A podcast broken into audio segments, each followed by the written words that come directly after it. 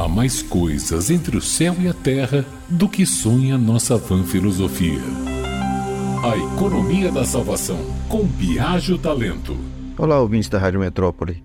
Festas religiosas surgem às vezes a partir de episódios curiosos e bizarros. É o caso da festa do Senhor Desagravado, que era festejada em setembro desde o final do século XVIII na igreja da Santa Cruz dos Militares, no Rio de Janeiro começou da seguinte forma: o oficial de pintura Augusto Frederico Correia, de 23 anos, trabalhava na obra de engessamento dessa igreja e, quando entrou no consistório, se deparou com a escultura do Senhor Jesus morto e lá escarneceu, blasfemou e desacatou a veneranda imagem. Chegou a dizer a frase, entre aspas, se tens poder, tira minha vida neste momento. Logo depois, quando estava pintando uma outra imagem de Nossa Senhora das Dores, soltou fortes gritos que assustaram os outros trabalhadores. Caiu por terra sofrendo dores terríveis pelo corpo e se contorcendo. Passou dois dias de sofrimento e, arrependido,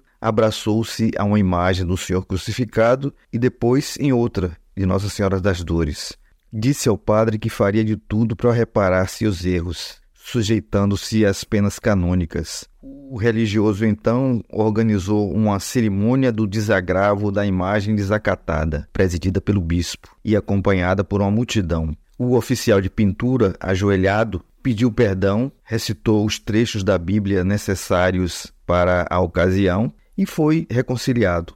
O povo, no entanto, não perdoou o sujeito. Um grupo esperava fora da igreja para lhe dar uma sova ele teve que sair pela porta lateral do templo, junto com o padre, que o escondeu numa casa, mas foi descoberto e só não foi linchado porque se entregou ao arsenal da Marinha, pedindo abrigo num dos navios da frota, onde ficaria alguns dias até as pessoas se acalmarem. Foi aceito a bordo e passou por todas as humilhações possíveis, até se livrar das agruras da penitência e viver o resto da vida no anonimato. Alguns fiéis, no entanto, não puderam suportar as ofensas de Correia à imagem de Jesus e resolveram pagar missas todas as sextas-feiras em desagravo à escultura, que passou a ser conhecida como o Senhor do Desagravo, com direito à festa religiosa na data do episódio, organizada pela Irmandade da Cruz dos Militares. E assim surgiu mais uma festa religiosa,